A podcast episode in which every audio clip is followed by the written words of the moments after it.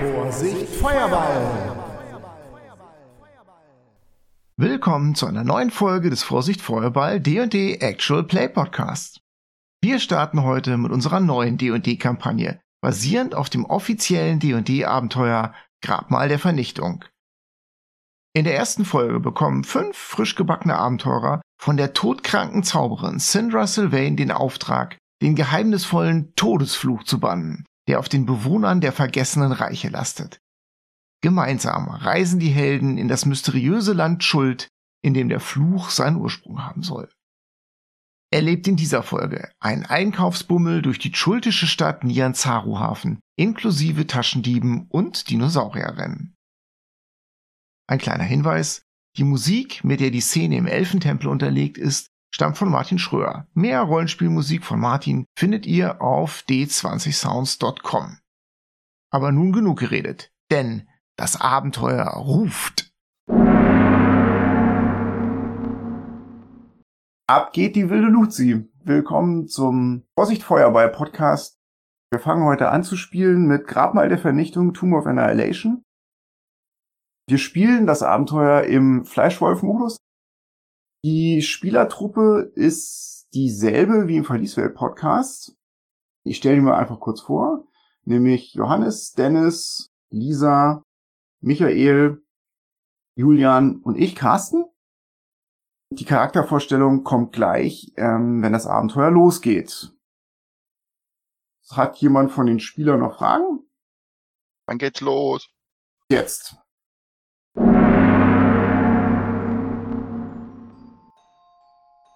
Die heilige Stille im Tempel der Seldarin in Waterdeep wird je gestört von hektischen Schritten, leise gesprochenen Befehlen und dem leisen Weinen einer Frau. Eine Gruppe von teuer gekleideten Elfen betritt die hell erleuchtete Haupthalle mit der heiligen Eiche, um die der gesamte Tempel herumgebaut ist. An dem Stamm der Eiche legen sie vorsichtig den zerschmetterten Körper eines jugendlichen Sonnenelfen nieder. Hinzu tritt mit ruhigen Schritten der Hohepriester, sein Antlitz erfüllt von Ruhe und Weisheit. In seiner rechten Hand trägt er einen faustgroßen Edelstein. Er kniet sich neben den toten Jungen, legt den Edelstein auf seine Brust, breitet dann seine Arme aus und beginnt zu singen feste und klare Stimme wird durch die großartige Akustik der riesigen Halle tausendfach verstärkt und bringt Ruhe und Frieden in die aufgewühlte Familie, die von diesem tragischen Unglück heimgesucht wurde. Sie sind sich jetzt sicher, diese Stimme dringt vor bis zu Corellon. Und der wird die Seele ihres Sohnes zurückschicken und den Körper des jungen Elfen wiederherstellen. Schließlich haben sie auch die Gebühr des Tempels bezahlt. Der Gesang des Hohepriesters wird lauter und inbrünstiger, der Edelstein beginnt zu leuchten und der Mutter treten wieder die Tränen in die Augen ob dieser Heiligkeit. Aus tiefstem Herzen preist sie die Götter der Seldarin. Doch dann, plötzlich und unerwartet, verlischt das Licht in dem Edelstein.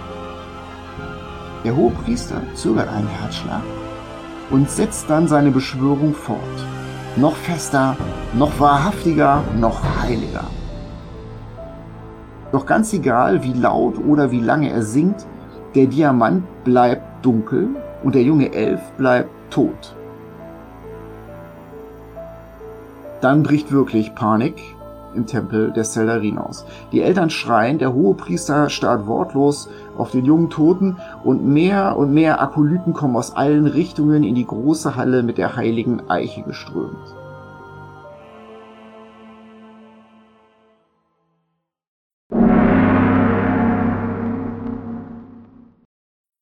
Das geschah vor genau 20 Tagen. Wir starten jetzt direkt mit der Kampagne. Ihr befindet euch in Waterdeep im Nordviertel, ziemlich in Sichtweite der großen Statue des Gottesjägers in einer reichen Villa. Weil ihr davon erfahren habt, dass hier jemand Leute wie euch sucht. Leute, die Dinge erledigen können. Abenteurer. Und ihr seid jetzt in der Villa von Syndra Sylvain, die, so sagt man auf der Straße, eine sehr, sehr mächtige Zauberin ist, allerdings schon lange zur Ruhe gesetzt. Was ihr wisst, es gehen Gerüchte um und man erzählt das im Prinzip in jeder Kneipe. Das Wunder der Wiederbelebung funktioniert nicht mehr. Die Weisen in den Tempeln und Kirchen und in den Bibliotheken zerbrechen sich die Köpfe. Man nennt es auch den Todesfluch, denn das ist eine Krankheit, die jeden befällt, der von den Toten wiedererweckt wurde. Und außerdem verhindert sie, dass Wiederbelebungszauber funktionieren. Wenn dann jemand an dieser Schwindsucht gestorben ist, was tatsächlich schon ein paar Mal vorgekommen ist in den letzten Tagen, können sie natürlich auch nicht wieder erweckt werden. Die bleiben alle tot. Und das hat insbesondere natürlich die Abenteurerszene in ihren Grundfesten erschüttert. Aber auch die Reichen und Adligen und die Schönen und die Celebrities, die sich immer darauf verlassen konnten, dass äh, sie nach einem Anschlag auf ihr Leben einfach wiederbelebt werden, leben jetzt in unangenehmer Furcht. Gut, ihr jedenfalls seid in diese sehr geschmackvolle Villa in Neverwinter eingeladen worden. Ein uniformierter Diener führt euch eine prachtvolle breite Treppe hinauf in den dritten Stock dieser hohen Villa, dieses hohen Gebäudes und bringt euch in einen holzgetäfelten Raum mit einem Kamin, bequemen Stühlen und einem schweren Tisch. Was euch auffällt, auf dem Tisch stehen neben ein paar Kelchen und Weinflaschen vor allem Seekarten. Die Wände sind ebenfalls getäfelt mit Holz und auch da hängen Landkarten, so ein paar Regale. Und nebenher sind da noch so ein paar Wappenschilde und auch ein paar Waffen angebracht. Auch so ein paar Trophäen, eine Schneekatze, einen Eulenbär natürlich. Ihr blickt euch um und erst auf den zweiten Blick erkennt ihr, dass in einem der dick gepolsterten Sessel ein Mensch sitzt, eine Person. Man kann gar nicht sagen, ob das ein Mensch ist, weil diese Person ist eingewickelt in Decken und vor ihr Gesicht hält die Person eine weiße Maske. Und auf den ersten Blick scheint euch das auszusehen, als würde da ein, Toter sitzen.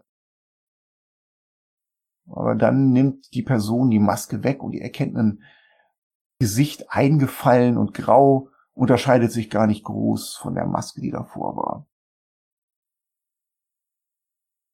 Das muss Syndra Sylvain sein. Die nickt euch zu und winkt mit einer schwachen Handbewegung euch näher zu kommen. Ich bin Syndra. Vielen Dank, dass ihr meinem Ruf gefolgt seid. Ich bin in einer verzweifelten Situation. Sie schluckt und mustert euch. Und jetzt wäre der Zeitpunkt gekommen, euch Syndra und den Zuhörern einmal kurz vorzustellen. Wen sieht sie denn da? Fangen wir doch mal an mit dem Charakter von Dennis. Durch die Tür kommt ein großgewachsener, fast zwei Meter großer Halborg. Er hat die, die Haare so nach hinten gemacht. Er trägt normale Kleidung, wie es ein Reisender tragen würde. Kommt rein, geht auf die zu, bleibt kurz stehen. Ihr habt mich gerufen und er schaut neugierig. Was kann ich tun? Wir haben euch ausgesucht, die Leute, die für mich arbeiten. Sie hustet. Weil wir gehört haben, dass ihr einen Tempel vertretet. Und wir denken, dass so jemand auf der Expedition, die ich plane, von Nützen sein könnte. Hm. Waren die Informationen meiner Agenten richtig? Sie blickt dich an. Ja. Wie war euer Name noch gleich? Aram heiße ich. Und ich habe auch gehört, dass es zu einem weit entfernten Kontinent gehen soll, wo es sehr viele unterschiedliche Kulturen und Völker zu entdecken geben könnte. Es geht nach Schuld. Wir sind froh, euch dabei zu haben, Aram. Äh, aber wer sind die anderen? Sie blickt auf Lisas Charakter. Joe nickt ihr zu. Ein weiblicher Mensch mit weißgrauen Haaren und hellen Augen. Das ist ein knappes Nicken. Ich komme vom Tempel des Lathander. Heilkunst, das brauchen wir auf jeden Fall. Und Lassanders Segen benötigen wir ebenfalls. Ich denke, euer Tempel, sie hustet wieder, wird ein starkes Interesse daran haben. Den Todesfluch, den wollen wir besiegen. Darum geht es in der Expedition. Aber ihr dort hinten, sie blickt auf den Charakter von Johannes. Wer seid ihr? Mein Name ist Cory Bonnet und ich habe gehört, ihr sucht Dinge. Und wenn es darum geht, Dinge zu finden, dann bin ich der Richtige. Ja, Cory ist ein Mensch mit langen braunen Haaren, dünn und was auffällt, sind die grünen Augen. Und was noch auffällt ist, seine Ausrüstung ist nagelneu, völlig unbenutzt, keine Kratzer, die glänzt noch. Sie schenkt dir ein schwaches Lächeln. Es ist gut, euch dabei zu haben, Sir Bonnet. Und dann schaut sie auf den Charakter von Michael. Mein Name ist Kain und ein Mann des Geistes und der Wissenschaft ist, glaube ich, genau richtig für diese Aufgabe. Sie sieht einen 1,70, 1,75 großen Menschen, der im besten Alter ist, so 35 Jahre, ähm, langes Gewand anhat und einen langen Stab mit sich führt. Meine Informanten haben mir gesagt, dass ihr ein Bannwirker seid. Korrekt. Das ist gut, denn es geht um einen Fluch. Das sollte euer Spezialgebiet sein. Danke, dass ihr dem Ruf gefolgt seid. Und schließlich bleibt da nur noch der Charakter von Julian. Als mein Charakter den Raum betritt, guckt er sich erstmal hektisch in den Ecken dieses Raumes um. Bevor er dann näher an die Syndra herantritt. Er trägt Abenteurer-Ausrüstung, die leicht an Archäologen erinnern. Er hat silberne Augen, ist etwas kleiner als Aram und versteckt seine fehlenden Haare unter einem Hut, den er natürlich, als er den Raum betritt, erstmal abnimmt. Mein Name ist Wuvunax. Ich bin Archäologe aus Kerzenburg. Womit kann ich dienen? Mit eurem Wissen, edler Wuvunax, denn ich bin mir sicher, absolut sicher, dass dieser Fluch auf ein uraltes Übel zurückzuführen ist. Gut euch dabei zu haben, Wuvunax. Vielen Dank. Aber ihr interessiert euch sicherlich für, äh, sie hustet in ein Taschentuch und da sind ein paar Blutspuren zu sehen, für die Belohnung. Was ich euch anbieten möchte, neben Ruhm und Ehre und natürlich allen Schätzen, und Schuld ist voller Schätze, ist meine Ausrüstung, meine Artefakte sollen euer sein. Jeder von euch hat freie Wahl. Sie deutet so mit einer schwachen Handbewegung hinter euch und ihr seht an der Wandtäfelung hängen mehrere Schwerter, aber vor allem Zauberstäbe, ein langer Mantel, der glitzert und auf dem Runen aufgenäht sind, einen Zwergengürtel, mehrere Hufeisen und äh, tatsächlich eine Kette, auf der sie ihre magischen Ringe aufgesteckt hat. Also da ist einiges dabei. In der Ecke lehnt ein langer magischer Stecken. Da hängt ein Seil über einem Kleiderständer. Als ihr das anguckt, bewegt sich das so langsam. Ganz oben hängt ein schwarzes Schwert mit blutroten Runen. So außer Reichweite, dass man nicht so ohne weiteres drankommt. Da könnt ihr euch bedienen. Es ist mir nichts mehr wert. Wenn mein Leben endet, was habe ich von dem ganzen Takt? All your money won't another minute buy, heißt es in der Sprache der Elfen. Ich selbst war eine Abenteurerin. Ich bin einmal gestorben und ich wurde von den Toten erweckt. Und jetzt holt es mich ein. Der Todesfluch, von dem ihr sicherlich auf den Straßen gehört habt, ist Realität. Ihr seht es an mir. Ich weiß nicht, wie lange mir noch bleibt. Der Sand rieselt durch die Uhr.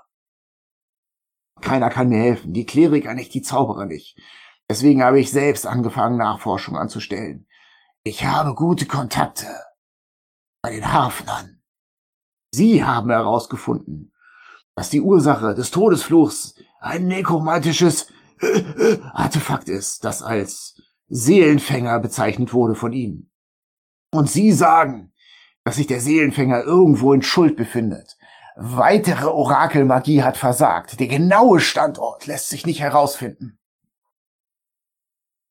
Schuld ist eine Halbinsel, die von Bergen umringt und von Dschungeln überwuchert ist. Dort leben gigantische Reptilien, Dinosaurier, Donnerechsen, wilde, uns unbekannte Goblins, aber vor allem die wandelnden Toten haben dieses Land verseucht. Aus diesen Gründen existiert keine genaue Karte von Schuld. Ich habe Dutzende Seefahrerkarten, Tagebücher und so weiter zusammengetragen in den letzten Tagen und versucht, eine halbwegs aktuelle Karte zu erstellen. Ich stelle sie euch zur Verfügung. Sie greift neben sich auf den Tisch und gibt euch ein zusammengerolltes Pergament der teuersten Art. Das ist mit Wachs und Pigmenten wassersicher gemacht worden. Und ihr verfügt jetzt über, ja, wahrscheinlich eine der aktuellsten und genauesten Karten, die von der Halbinsel Schuld je angefertigt wurden. In unserer Abmachung hatte ich darum gebeten, dass ihr mich reisefertig aufsucht. Ich gehe also davon aus, dass wir jetzt aufbrechen können. Wenn das okay für euch ist, dann würde ich einen Teleportationszauber nutzen, hier und jetzt, um uns alle nach Nianzaru Hafen zu bringen. Das ist die größte und die einzige bewohnte Stadt in Schuld. Ich bin dort schon einige Male gewesen. Nyanzaru Hafen ist der einzige Ort, der einigermaßen sicher ist. Ich werde dort bei einem Freund bleiben namens Wakanga Otamu. Er ist einer der sieben Händlerprinzen, die über die Stadt herrschen. Wartet eine Sekunde, ich hole meine Ausrüstung aus dem Vorraum. Sie wirkt ungeduldig. Aram eilt raus und kommt mit Sack und Pack zurück. Man sieht dabei, dass er eine Rüstung trägt, ein Schild, Waffen, einen großen Rucksack mit allen möglichen Sachen. Also er ist wirklich reisebereit, hat alles dabei. So, wir können aufbrechen. Sie zögert einen Augenblick und deutet auf die Karte. Habt ihr noch irgendwelche Fragen zu Schuld? Habt ihr einen lokalen Ansprechpartner für uns, der uns da etwas unterstützen kann vor Ort, der sich dort mit den Ge Gegebenheiten und Geflogenheiten auskennt? Sie schüttelt den Kopf. Wakanga wird euch vielleicht empfangen, aber Wakanga ist sehr reich und sehr mächtig. Er gibt sich nur selten mit Leuten von der Straße. Sie lächelt schwach und das seid ihr leider ab. Ich werde versuchen, eine Audienz bei ihm einzufädeln. Ich würde euch empfehlen, dass ihr einen Führer findet, der den Dschungel gut kennt. Sie richtet sich auf zieht sich an dem Tisch hoch und ein Großteil der Decken fallen an ihr runter und ihr seht, wie dünn sie wirklich ist. Und sie geht langsamen Schrittes zu einer Hintertür, öffnet sie und da leuchtet es blau raus. Sie deutet auf den Raum. Mein Teleportationszirkel. Ich habe ihn bereits justiert. Wir können sofort nach Schuld aufbrechen. Wir werden direkt im Hafenviertel erscheinen und aufgrund der Hitze werde ich dann so schnell es geht mich äh, zu Wakangas Villa bringen lassen. Wenn ihr also noch irgendwelche Fragen zu Schuld habt, dann stellt sie jetzt. Ich würde gerne die Karte in Verwahrung nehmen. Sie ist bei euch sicherlich in guten Händen. Ja, dann äh, nimm sie dir mal, ne? Schnapp. Dann deutet sie auf den Teleportationszirkel und sie macht nochmal die Tür zur Haupthalle auf und ruft, ich bin dann mal weg. Der Teleportationszirkel äh, leuchtet blau auf und ihr stellt euch da schön wie in der Enterprise zum Beamen in lockerer Haltung auf. Sie stellt sich in die Mitte, beginnt was zu murmeln, ihre Hände vollführen ein paar arkane Gesten. Atroa Rakantastara. Blaues Licht umfängt euch alle, eure Moleküle werden bis ins Einzelste auseinandergerissen, aber man setzt euch ja wieder zusammen an einer anderen Stelle. Und diese andere Stelle ist der Hafen von Nianzaru Hafen. Ihr findet euch wieder in einer unglaublich drückenden, heißen und feuchten Atmosphäre. Die Luft scheint wie Blei in euren Lungen zu liegen und ihr fangt mit einem Fingerschnipsen sozusagen an zu schwitzen. Um euch herum sind die typischen Geräusche eines Hafens. Erstens mal viel Schreien, das Rollen von Fässern, eine fremde, musikalisch klingende Sprache voller Schnalls und Klicklaute. Dazwischen aber auch jede Menge Worte in der Allgemeinsprache. Man scheint hier multilingual zu sein. Und jede Menge fremdartige Gerüche, fast berauschend von Gewürzen und Früchten, greifen eure Nasenflügel an. Um euch herum sind die Häuser alle in knallblauen Farben bemalt, oft mit Mustern.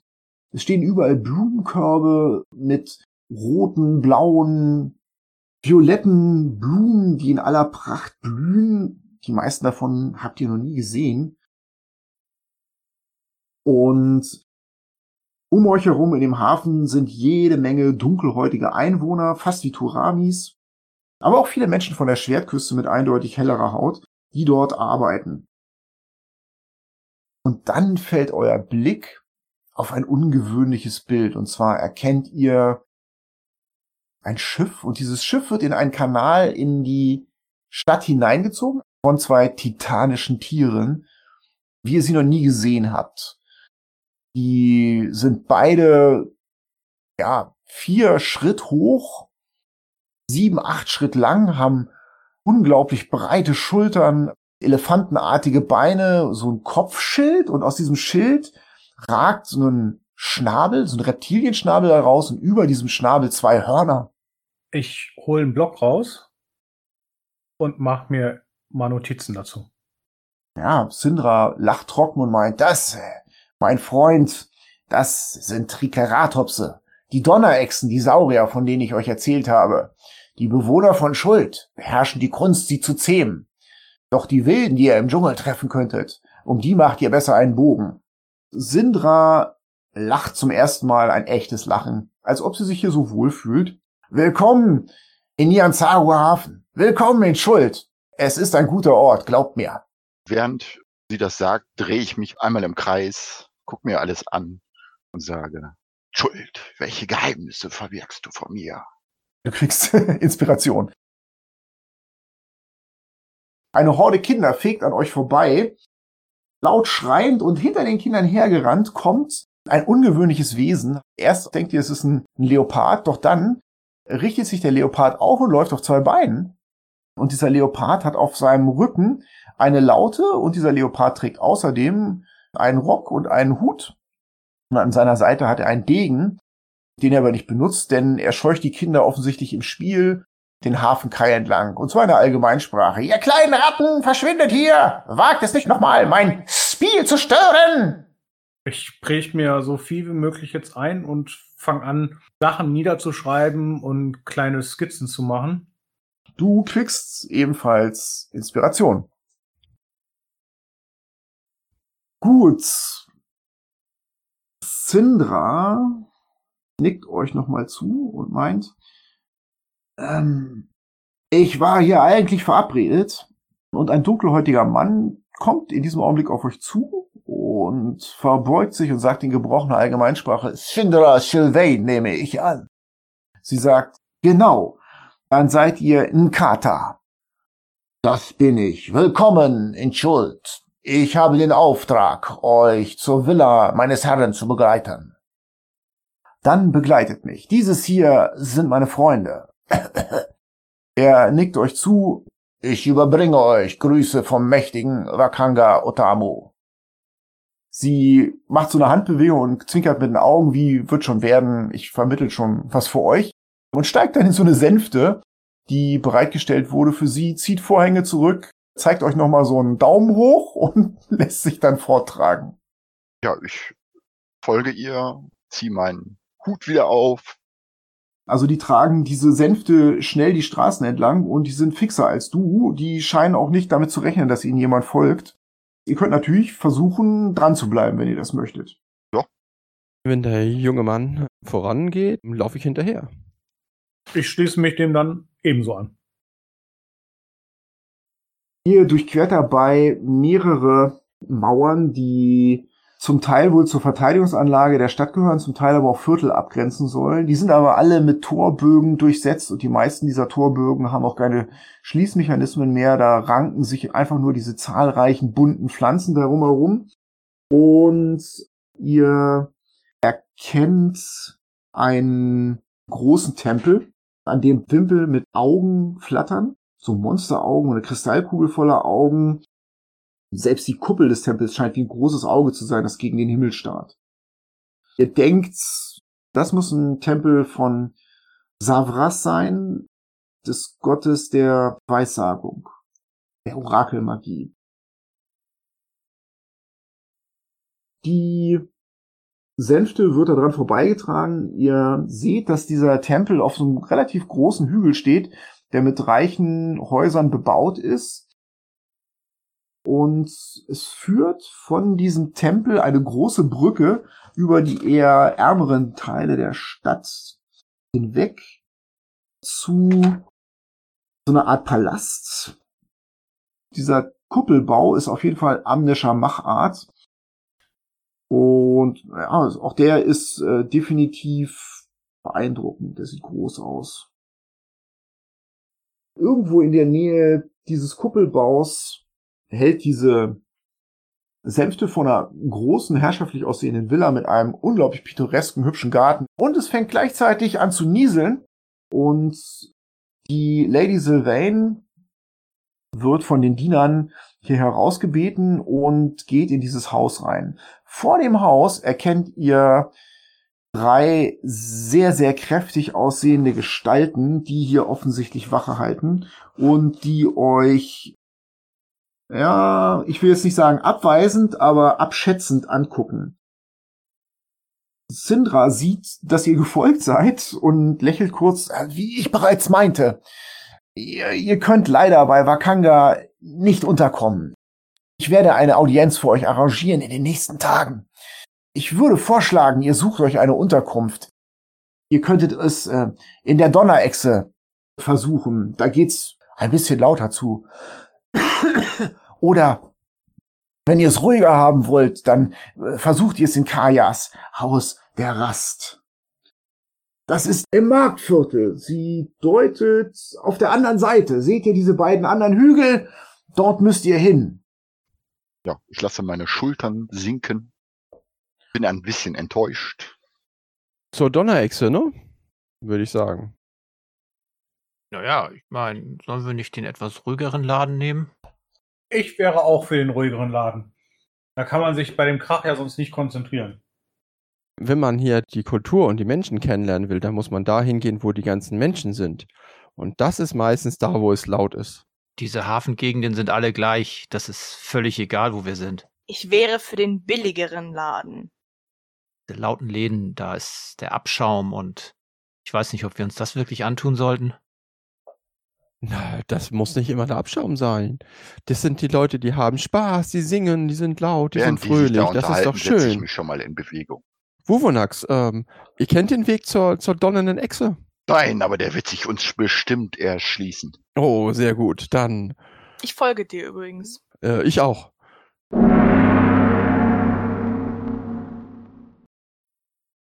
Ihr kommt vorbei an einem immensen Markt.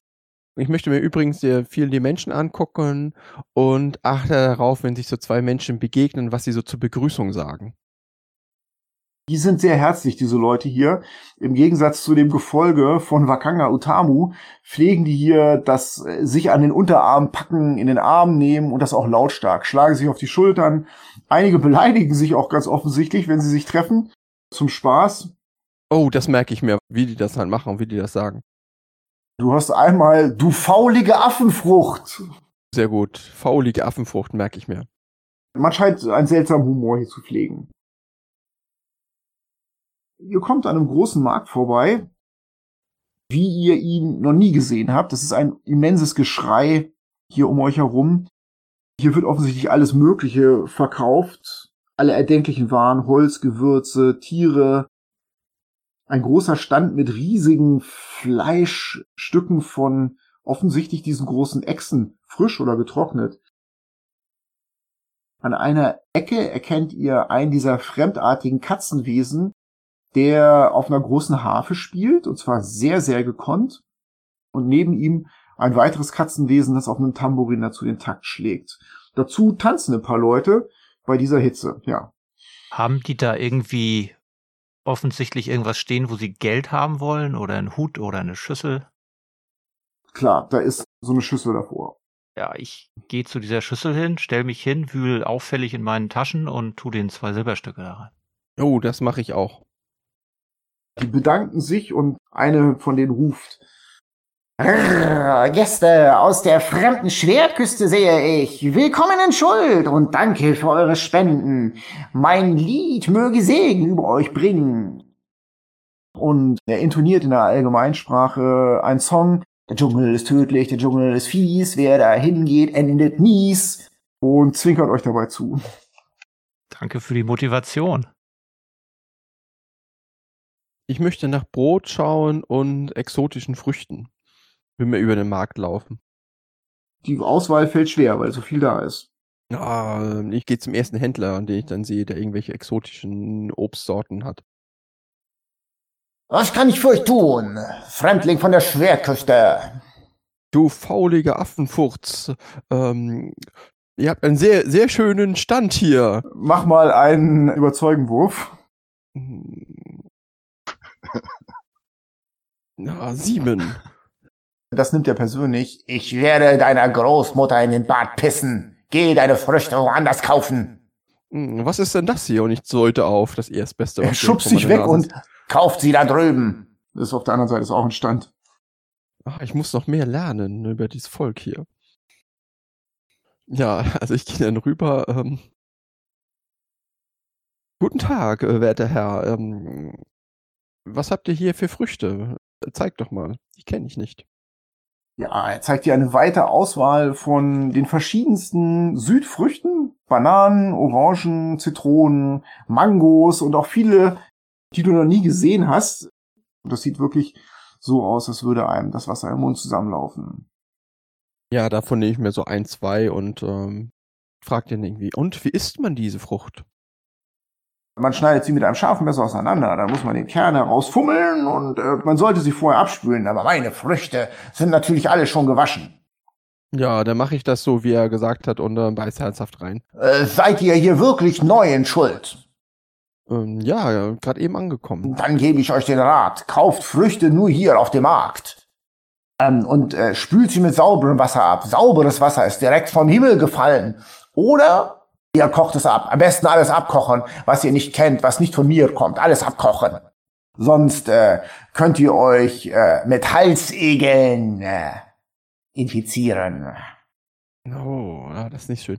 Ja, dann brauchen wir noch einen Topf. Ähm, ich schaue die anderen, dann hat jemand von euch einen Topf dabei, um Wasser abzukochen. Ja, Cory. Dir fällt auf, als Aram da große Worte schwingt vor diesem Stand, taucht neben ihm eine Schulterin auf, die sticht dir sofort ins Auge. Relativ jung, luftige Kleider, aber sie hat an seiner Seite ein Kurzschwert und in ihrem Gesicht so komische Narben. Hm. Aber was dir vor allem auffällt, ist, als er da mit seinem Geld hantiert, merkt sie sich genau, wo er das hinsteckt. Und dann siehst du so eine ganz kleine Klinge, mit der sie seinen Geldbeutel abschneiden möchte. Sie fährt mit einer Bewegung so schnell wie eine Viper dahin. Sie will ihn bestehlen. Initiative. Wuvunax 21. 22. Okay, Aram, Drei. Joe Elf. und Kain. Acht. Cory, du kannst handeln, weil du das bemerkt hast und außerdem ist Joe schnell genug, die kann auch handeln. Der Rest kann erstmal in der ersten Runde nichts machen. Cory, was möchtest du machen? Also ich habe das gesehen, habe für sowas ja auch einen Blick so ein bisschen. Mhm. Und ich habe einen Dolch in der Hand und hab den an ihrem Hals und sag ihr, mach das lieber nicht.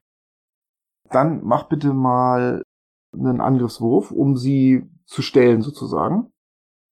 Ja, okay. Das wäre eine 17. Du gehst mit einer Klinge an ihren Hals und sie ist tatsächlich überrascht und hält inne. Dann ist Wuvunax dran, der nichts machen kann. Der Wuvunax hat auch eine hohe Ini, ne? Ja, aber ich habe keine Perception. Hab's nicht mitgekriegt. So, was passiert? Die versucht zur Seite zu springen, aber du hast einen Dolch an ihrem Hals und deswegen kannst du jetzt als Reaction für Cory gerne einen automatischen Treffer landen, der auch gleich ein Critical ist. Kann ich den Subdual Damage mäßig machen? Dann würde ich jetzt sagen, würdest du doch nicht zustechen. Ja. Dann würde ich sagen, du greifst mit Vorteil an. Okay. Du bist ein Rogue? Yep. Dann kannst du auch dein Sneak Damage dazu nehmen. Oh, ich habe 20 gewürfelt. Als sie wegläuft, nehme ich die Klinge weg und hau mit dem Knauf von unten gegen ihr Kinn. Das sind 28.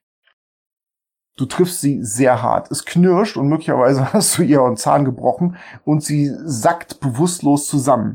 Um euch herum hört ihr, oh, die Leute bilden einen Kreis. Es erscheint aber keine Stadtwache oder so. Und der Obsthändler schreit empört auf, Diebstahl! Das ist eine Diebin! Was macht sie vor meinem Stand? Er lehnt sich herüber und zwinkert Aram zu. Einen guten Leibwächter habt ihr da. Er deutet auf Cory. Hm, Ich zuck ein bisschen mit den Schultern. Guck mir erstmal um, ob irgendjemand da irgendwelche Aktionen startet. Und dann gucke ich mal, ob ich irgendwelche Merkmale an ihr finden kann. Also Abzeichen, Tätowierungen oder sowas. Ja, sie hat diese Stammesnarben, ne? Die in ihrem Gesicht so unter den Augen eingestochen sind in ihre Haut. Mhm. Und, und ansonsten sieht sie noch relativ jung aus. Sehr drahtig, sie hat dunkle Locken. Und wie ich bereits erwähnte, an ihrer Seite hat sie so ein Kurzschwert. Da kam sie aber nicht dazu, das zu ziehen. Und du entdeckst außerdem an ihrer Seite einen Geldbeutel, der mit einer Metallkette gesichert ist. Ah, gegen Abschneiden. Ich guck, dass sie irgendwie wieder hochkommt da. Halt sie am Arm fest. Lass sie doch einfach liegen. Äh, nee, warte mal. Sie wirkt natürlich super panisch, blickt in alle Richtungen und sucht nach Fluchtwegen. Ich spreche sie an, warum wolltet ihr mein Geld stehlen? Ich gucke ihre Sachen an. Sehen die Sachen sehr abgenutzt und ähm, schäbig aus? Oh, das kann man nicht sagen. Es scheint mir doch so zu sein, als ob ihr eigentlich genügend Geld habt. Sie schluckt und meint, Entschuldigt bitte. Sie verbeugt sich. Mein Name ist Fralasch. Dies ist mein Lebensunterhalt. Ich ähm, bin eine Taschendiebin. Ja, das war nicht zu übersehen. In wessen Auftrag arbeitet ihr? Ich arbeite für mich selbst. Mhm. ich entschuldige mich bei euch. Ich habe euch falsch eingeschätzt. Ich werde nie wieder Hand an euch oder euer Gefolge legen. Sie macht eine ausholende Geste und dann greift sie in ihren Beutel, wenn ihr das zulasst, Ich halte nur ihren einen Arm fest. und holt da drei Goldstücke raus. Diese drei Goldstücke sind die Beute des ganzen Tages. Ich will sie euch als Entschuldigung überlassen und ich bitte euch, keine Sanktion auf mich zu erlassen. Ich guck Aram an, guck zurück zu ihr und sag, hm, Hm. wenn das euer Lebensunterhalt ist, solltet ihr ihn vielleicht behalten, sonst müsst ihr den nächsten bestehlen und ich lasse Ja. ihn einfach los. Sie schüttelt den Kopf. Nein, ich habe einen Fehler gemacht und ich muss euch bezahlen. Cory, was hältst du davon? Wir brauchen doch einen Stadtführer. Ja, das ist eine gute Idee. Hm, da sagst du was. Du zeigst uns die Stadt und du bekommst dafür drei Goldstücke. Sie zögert einen Augenblick, fasst sich in ihren Mund, spuckt so ein Stück Zahn aus. Gut, der Handel gilt. Frala, sie verbeugt sich, steht euch zu Diensten. Ihr seid neu hier, ganz offensichtlich. Deswegen habe ich euch als Ziel ausgewählt. Wo wollt ihr hin? Wie kann ich euch helfen? Wir suchen ein Gasthaus. Ein Gasthaus, wo die Preise angemessen sind, wo wir nicht über den Tisch gezogen werden. Und ich schaue dabei zu Joe. Ähm, und ein Gasthaus, wo es nicht zu laut ist, aber wo wir doch etwas über die, ähm, über die Bevölkerung hier kennenlernen können. Dann solltet ihr ins Marktviertel zum Roten Bazar. Hier kauft man den täglichen Bedarf ein. Nahrungsmittel, Kleider, Haushaltswaren, Dinosaurierfleisch, am besten blutig. Und da gibt es, wenn es ruhig sein soll, das Haus zur Rast von Kaya. Es ist allerdings etwas teurer. Ihr müsst mit einem Goldstück für einen Tag rechnen. Vielleicht kann ich für euch den Preis nachverhandeln. Oder ihr versucht es in der Donnerechse. Da steigen Freunde von mir ab, wenn sie mich hier besuchen. Es geht etwas rauer zu und lauter, aber ihr kommt für fünf Silberstücke dort gut unter. Habt ihr Gold von der Schwertküste? Mhm. Das wird hier gern genommen. Für die Nacht sollten wir noch vielleicht einen ruhigeren Ort nehmen. Tagsüber, wenn wir was erleben wollen, können wir ja immer noch zur donnernden Donnerechse gehen. Ich führe euch dann zu Kajas Haus der Rast. Erklär uns doch während der Führung, woran wir vorbeikommen. Und nebenbei kannst du uns ja vielleicht noch erklären, wie hier die Machtverhältnisse sind in der Stadt. Es ist mir eine Ehre. Ich bin euch sehr dankbar für mein Leben und dass ich für euch arbeiten darf.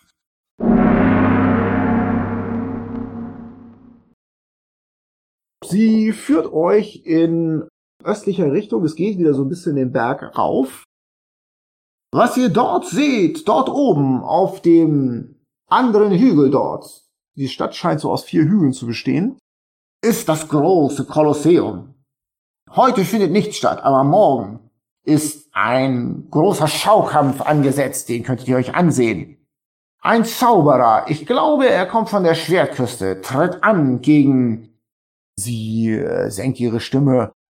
Wandelnde Leichname aus dem Dschungel, die gefangen wurden. Es heißt, er wird sie mit seinen Feuersprüchen rösten. Der Eintritt kostet ein paar Kupfer. Ja, ihr lauft vorbei im Schatten einer großen Arena. Dort hinten, auf dem letzten Hügel, erkennt ihr die Halle des Goldes. Das ist in Wirklichkeit der Tempel des Gottes Vaukin. Und Vaukin ist Herr Sie macht eine ausladende Geste. über Niansaru Hafen. Der Tempel scheint ein komplett goldenes Dach zu haben. Es ist auch dieser größte Hügel der ganzen Stadt. Und die Sonne spiegelt sich in diesem goldenen Dach meilenweit wie ein Leuchtturm eigentlich. Ihr durchquert weiter die Straßen und dann geht sie auf die Frage ein, wer die Stadt regiert. Früher hatten hier die amnitischen Herrscher das Sagen. Aber dann gab es einen kleinen Krieg, keinen großen, denn Am wurde schwach hier. Außerdem sind die großen Städte des Dschungels, die im Süden waren, in Verfall geraten. Und dann kamen die Händlerprinzen. Und sie teilen die Herrschaft der Stadt unter sich auf. Gibt es bestimmte Regionen, wo ein bestimmter Prinz herrscht? Ah, mein Freund, wie war doch euer Name? Kein. Ihr seid sehr schlau in der Prägenbüchse. Sie tippt an ihre Stirn. Genau so ist es. Jeder hat seinen eigenen Bereich. Ihr wollt jetzt sicher von mir wissen, wer für was verantwortlich ist. Mhm.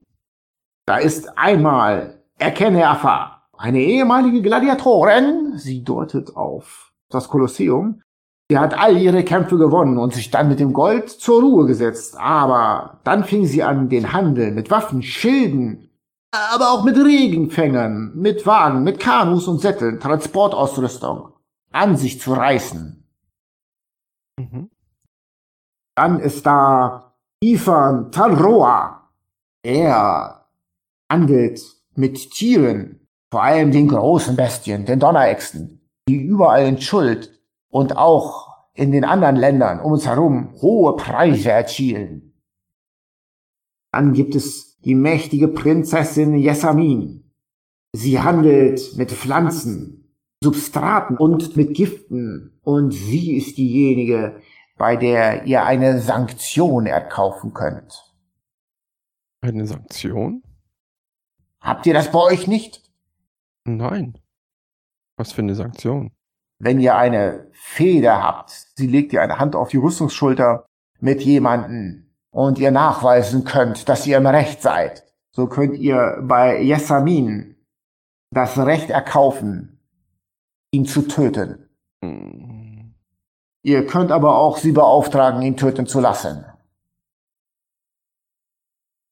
Aber wenn ich doch beweisen kann, dass ich im, im Recht bin, Warum muss ich ihn denn noch töten? Und warum muss ich dafür bezahlen? So halten wir es. Ja, was passiert denn mit den Leuten, die arm sind und denen man Unrecht getan hat? Die werden wieder bestohlen oder wieder angegriffen. Die Reichen, die können ihre Feinde beseitigen.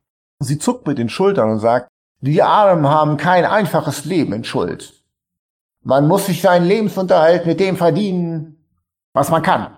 Aber die Stadt ist voller Chancen auch wenn das Land drumherum gefährlich ist. Aber ihr wolltet mehr wissen über die Händlerprinzen. Dann ist da Jobal. Er kontrolliert die Soldaten hier, aber auch die Führer, die sich auskennen im Dschungel. Hm.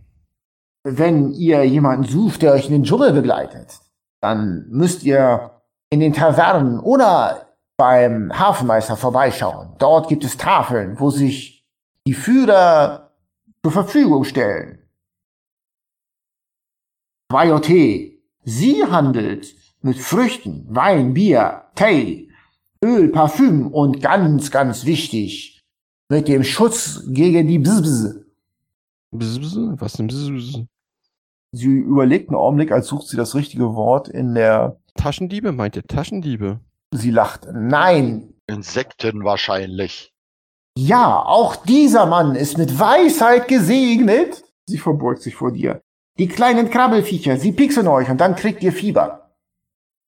Hm, ich wurde schon häufig von irgendwelchen Krabbelfiechern gestochen und ich habe noch kein Fieber bekommen. Ich glaube, ihr redet Quatsch. Ich, ich suche auf jeden Fall, wo sie das sagt, erstmal meinen Körper ab, ob da irgendwas rumkreucht und fleucht. Ihr in der Stadt ist es nicht ganz so schlimm. Ihr könnt hier häufig baden, was ihr auch tun solltet. Aber sobald ihr einen Fuß vor die Stadttore setzt und die ärmeren Viertel oder gar den Dschungel betretet, solltet ihr auf jeden Fall die Salben und das Räucherwerk von Quayote kaufen. Wo sie gerade Räucherwerk anspricht, hole ich meine Pfeife aus dem Gepäck und stopfe sie. Dann gibt es dort bei den Händlerprinzen Santi. Sie ist äh, sehr weise und sehr alt.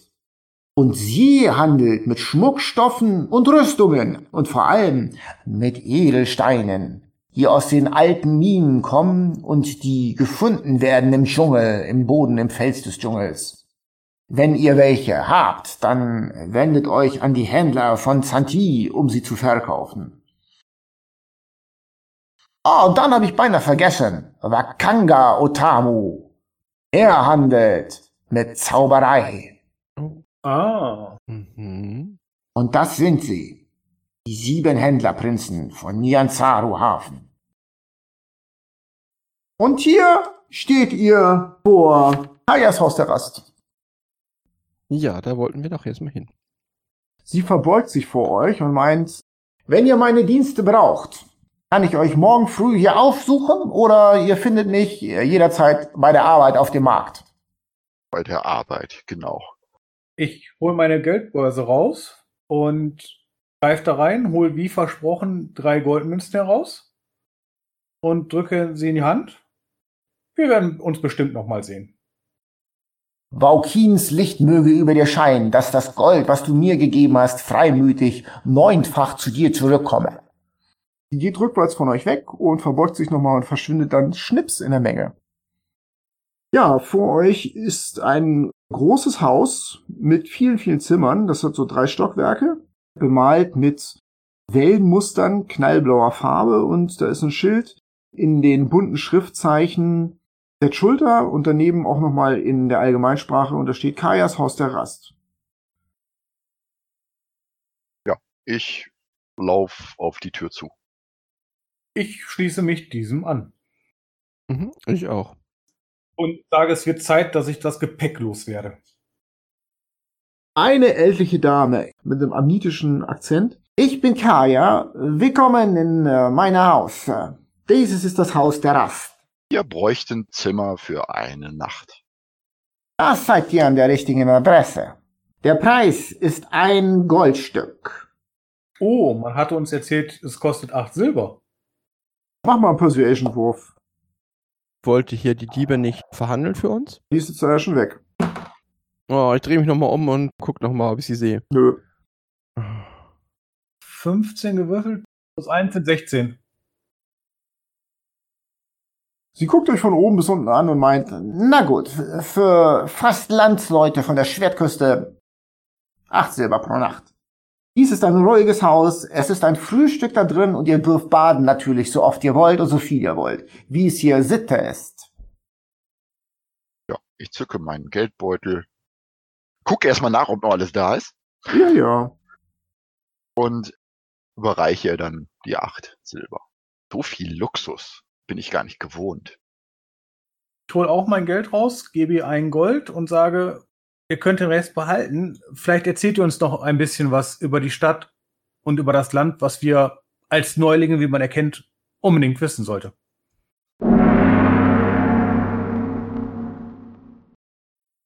Die Kaya lässt eure Sachen reintragen in eine große Halle mit einem Atrium, in dem ein gemütlicher kleiner Brunnen vor sich hin plätschert, in dem so dicke Goldfische schwimmen. Kleine Äffchen, halb zahm, hüpfen da in äh, Palmen umher und ihr kriegt jeder ein einzelnes Zimmer und das ist verriegelbar. Und die Kaya bittet euch dann, weil ihr ja Fragen hattet, runter in das Atrium und man serviert euch gekühltes Wasser mit äh, Zitronenscheiben da drin. So, und nun stellt eure Fragen. Wenn wir die Stadt verlassen, was ist das, wo wir am meisten drauf achten sollten, um nicht krank zu werden? Ihr solltet auf keinen Fall Wasser aus Flüssen trinken. Das ist sehr gefährliches Land.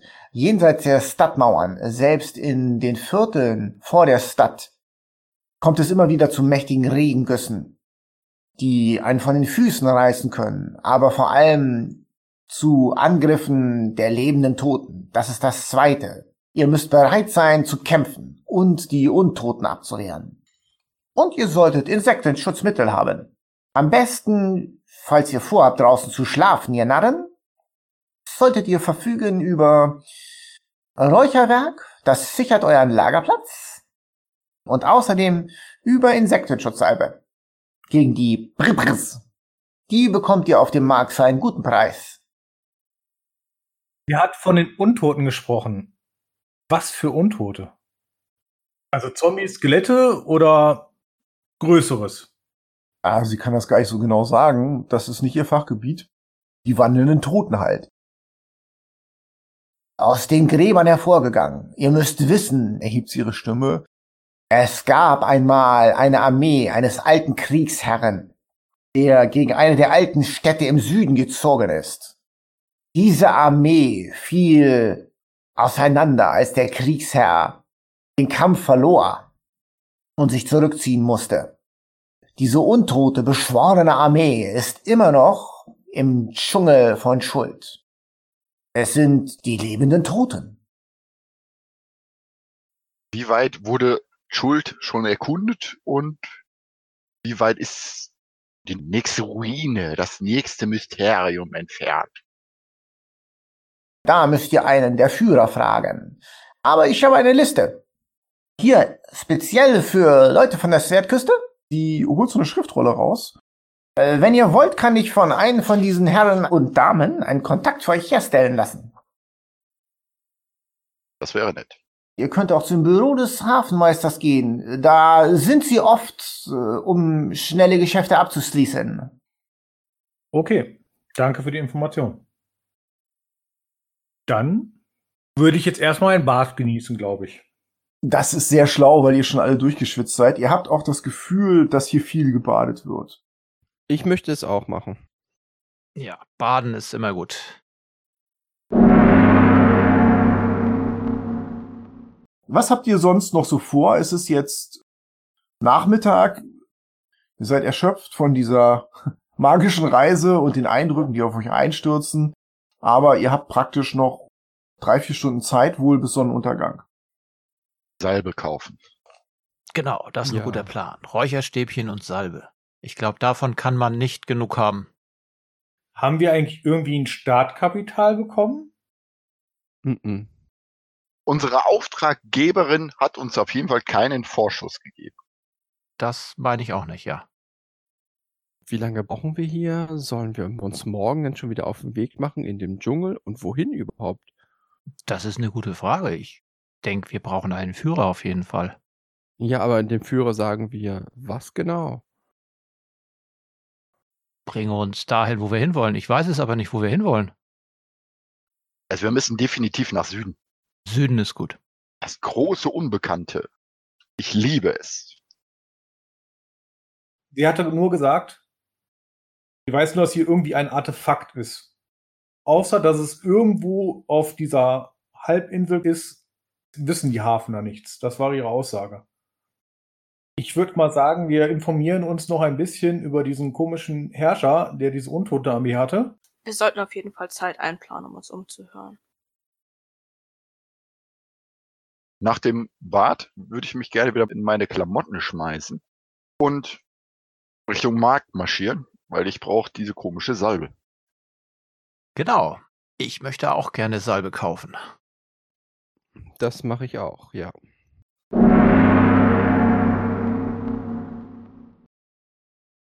Ihr passt schon auf eure Geldbeutel auf und marschiert wieder Richtung Markt. Gut.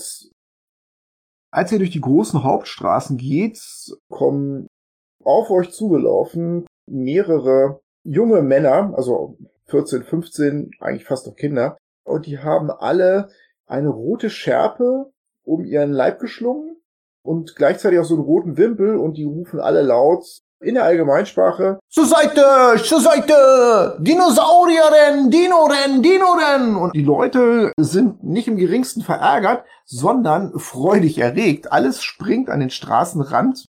Viele der Händler an Wegesrand ziehen ihre Stände so zusammen, klappen da so Schutzwände aus Holz davor.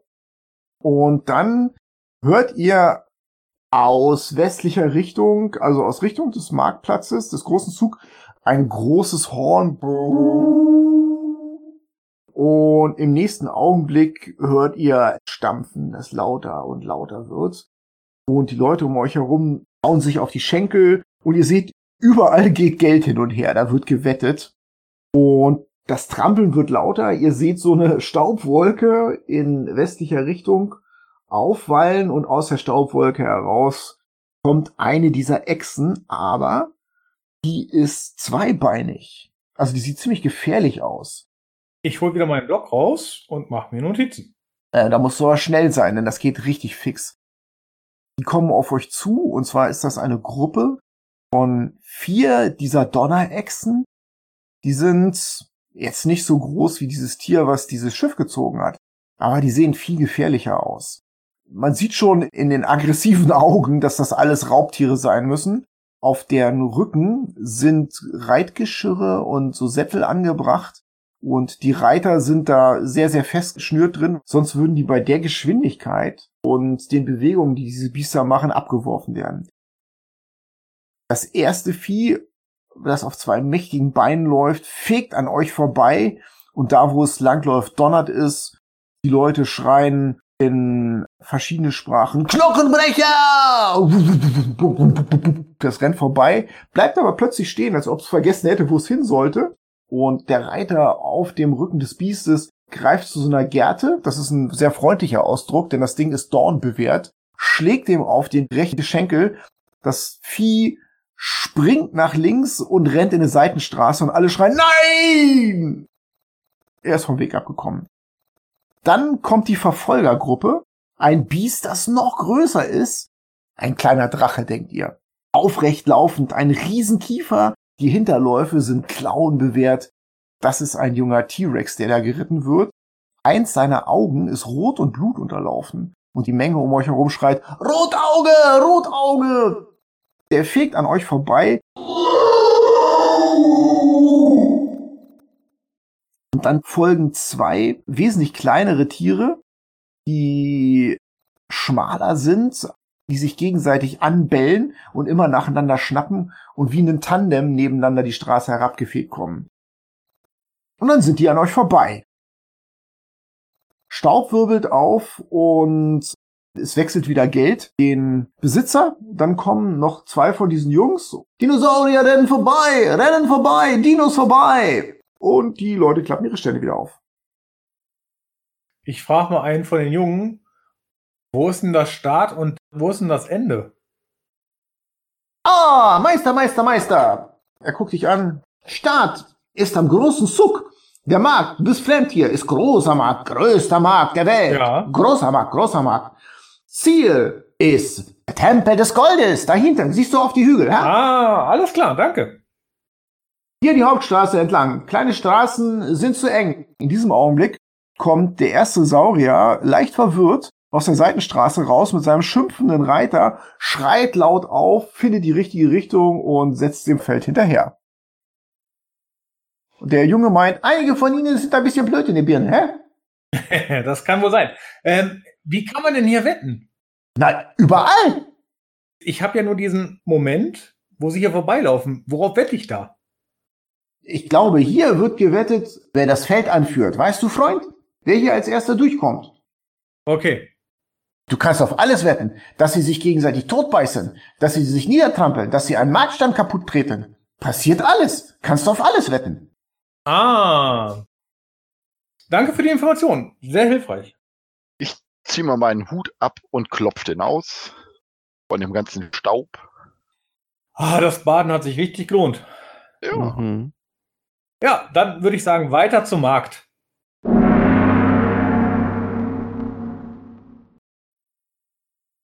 Ihr seid jetzt auf dem Markt und ihr habt euch eingedeckt mit Insektenabwehr und wenn ich das richtig verstanden habe, hat auch einer von euch so einen Regenfänger gekauft.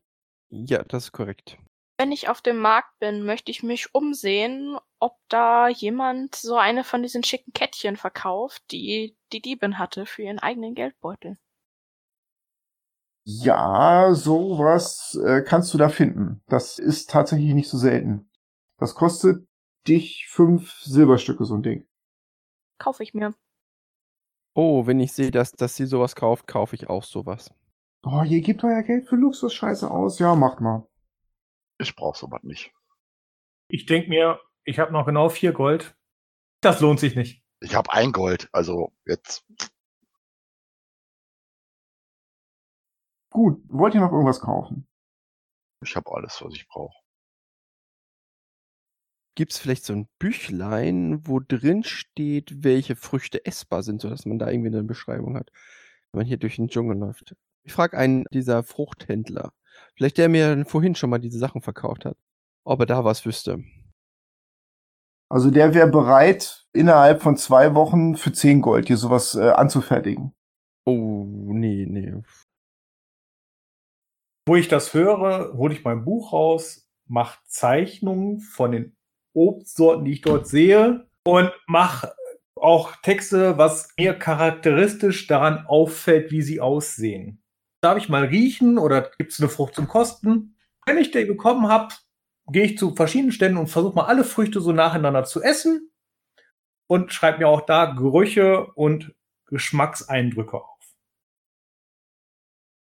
Ich frage dann noch dazu, ob das Früchte gibt, die so ähnlich aussehen, aber giftig oder gar ungenießbar sind. Bei so verschiedenen Händlern. Wenn da kein dabei ist auch. Mach mal einen Investigation-Wurf, bitte. Ich nehme meine Inspiration. 18. Man warnt dich vor der tanzenden Affenfrucht. Die sieht tatsächlich so aus wie eine Mango, ist aber verzaubert. Und wenn man die isst oder den Saft trinkt, dann fängt man an zu zucken. Man führt den sogenannten Affentanz auf. Und das bedeutet, dass man die Kontrolle über seine eigenen Bewegungen verliert. Das kann recht lange anhalten. Und manch einer, der die tanzende Affenfrucht aus Versehen gegessen hat, ist danach in irgendeinen Fluss gestürzt oder so und ertrunken, weil er auch nicht mehr schwimmen konnte. Davor wird sehr gewarnt. Sieht so ein bisschen aus wie eine Mango. Dann schreibe ich das bei Mango hin. Vorsicht, gibt eine ähnliche Frucht. Und wenn ihr eine findet, könnt ihr sie mir verkaufen für ein Gold pro Frucht. Okay, das schreibe ich ihr auch noch auf. Macht es denn Spaß, wenn man die Kontrolle über seine Körperteile verliert? Ja, es macht Spaß, wenn der Typ neben dir die Kontrolle über seine Körperteile verliert und ihn ausplündern kannst, wenn er am Boden liegt und zuckt. Oh, nee, das finde ich nicht so schön. Das kann man doch auch einfacher kriegen. Des Weiteren gehe ich jetzt nochmal über den Markt und gucke, was es da für andere Lebensmittel gibt, die so aussehen, als wenn sie gepflückt werden oder gesammelt. Also Pilze, sonstigen Kram. Ich mache so genau wie möglich mir dazu Notizen. Und auch da frage ich immer, ob ich mal riechen dürfte oder mal probieren dürfte. Mach bitte mal einen Investigation-Wurf. Ich nutze meine Inspiration. Ich könnte dir eine 17 anbieten. Du findest einen Stand, an dem ein älterer Herr offensichtlich in Schulter Kräuter und Gewächse aus dem Dschungel verkauft. Und sein größter Teil des Standes ist mit so Blättern bedeckt. Die sind so daumengroß. Und er erklärt dir, das sind Menga-Blätter, mein Freund. Wenn du sie in Flüssigkeit auflöst, um einen Tee zu kochen, oder du kannst sie auch so essen, dann äh, heilt das dein Körper und gibt dir Kraft zurück. Du darfst nur nicht zu viel davon essen, sonst wird dir schlecht. Was heißt zu viel? Ja, mehr als fünf Unzen innerhalb eines Tages sollte man nicht zu sich nehmen. Okay. Schreibe ich mir auf. Und danke Ihnen dafür. Er lässt sich allerdings nicht daran nagen, weil die sehr, sehr wertvoll sind. Was kosten die denn? Eine Unze würde er dir verkaufen für zwei Goldstücke. Wie viel heilen die denn so in Hitpoints? Ja, eine Unze heilt einen Trefferpunkt. Kann man das auch rauchen? Ich wollte gerade die Pfeife raussuchen. Nein, du musst sie zerstoßen, auflösen, Tee kochen oder du kannst sie auch roh fressen, die schmecken nur widerlich. Also sind es Good Berries. Ja. Nur in Gestrüppform. Außerdem siehst du noch, dass er einen guten Teil seines Standes mit Wurzeln bedeckt hat. So kleine Knollen und er erklärt dir, dass das Riad-Wurzeln sind. Und die, wenn man sie sauber gemacht hat, die Erde abgeklopft, die kann man essen. Und auch die gibt dir Kraft, sogar mehr Kraft, als du hast. Allerdings muss man auch hier vorsichtig sein, weil eine Riad-Wurzel kann man wirklich nur eine essen. Sonst muss man sich übergeben, dann muss man kotzen. Erklärt ihr dir. Was kostet so eine? Eine Riad-Wurzel kostet 50 Goldstücke. Oh. Das ist doch jetzt ein älterer Herr, wo wir vorstehen, richtig? Ja. Ich frage ihn mal, geht ihr eigentlich noch selber die Sachen sammeln? Oder habt ihr eure Leute? Nein, nein, nein, nein. Tatsache ist, dass ich Sammler habe, die in der näheren Umgebung den Dschungel absuchen. Einer von ihnen hat sogar eine kleine Farm, wo er sie anbaut. Ah, ihr unschwer erkennen könnt, wir sind ja fremd von hier. Und wir wollen auch den Dschungel erkunden. Uh, Habt ihr denn für uns eine gute Idee, wie wir die ersten paar Kilometer unbeschadet wegkommen? Und ich glaube, wir müssen relativ weit rein. uh. Und wir suchen eigentlich Überreste von dem König mit der Untotenarmee. Der König der Untotenarmee ist lange tot. Und das ist auch gut so. Ja, das wollen wir auch so lassen. Aber ich gebe euch einen guten Tipp. Er beugt sich rüber. Kauft meine Wurzeln. Sie geben euch Kraft für den Kampf mit den Untoten. Nur 50 Goldstücke. Das Problem ist, wir haben so viel Geld für die Oberfahrt hier ausgegeben, dass wir hinkommen, dass ich noch genau zwei Gold habe. Uh, Aber deswegen dachte ich, vielleicht können wir ja Geschäfte machen, indem wir, wenn wir was finden, es zu euch bringen. Ich kaufe euch eine Wurzel für 10 Goldstücke ab. Okay. Nicht für 50 Goldstücke. Ich muss ja auch von was leben. Ich würde sagen, dann essen wir die Wurzel lieber selbst, wenn wir welche finden. Ja, äh, zurückzukommen zu diesem König der Untoten. Wisst ihr, wo die Hauptschlacht stattgefunden hat? Ist darüber was bekannt? Er zuckt mit den Schultern und meint, oh, ich bin kein, äh, kein Bücherwurm. Er überlegt einen Augenblick und meint, ich glaube, das war, hm, in Mesro? Das ist jetzt nur noch eine alte Ruine. Ach ja, das ist aber recht nah dran. Da ist auch nichts mehr. Das ist alles schon geplündert worden von der flammenden Faust aus der Festung Bellurian. Von einer flammenden Faust. Ah ja, die flammende Faust. Ja, flammende Faust. Das sind Soldaten aus, äh, er senkt seine Stimme, Baldur's Tor, Baldur's Gate. Die haben hier oben, zeig doch mal deine komische Karte, Freund, hier. Ja. Hier oben, Festung Bellurian. Ich weiß das, weil meine Sammler brauchen von ihnen eine Lizenz. Ein Freibrief, dass sie sich im Dschungel bewegen können.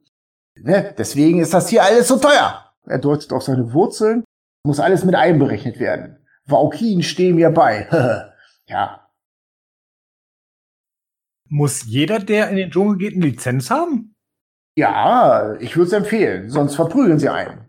Oder äh, beanspruchen die Ausrüstung oder sowas. Er deutet hier auf eure frisch gekauften Regenfänger. Nehmen Sie gerne.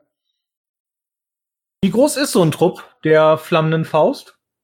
Er zuckt mit den Schultern. Die sind bewaffnet mit Schwertern und Schilden, mit denen ist nicht zu spaßen. Weiß nicht.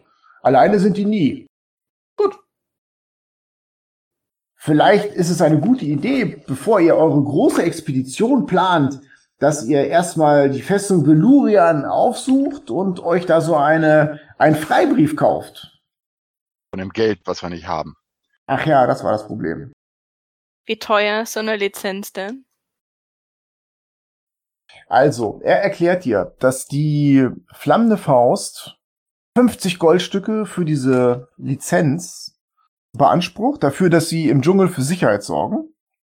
Und außerdem, die Hälfte der Profite müssen an die flammende Faust übergeben werden, die er aus Funden im Dschungel ähm, Gut, damit haben die sich jetzt offiziell zu unseren Feinden erklärt. Wir kaufen keine Lizenz. Aber er erhebt seine Finger und meint, die Kosten der Entdeckerlizenz könnt ihr von den Hälften der Profiten hinterher verrechnen lassen.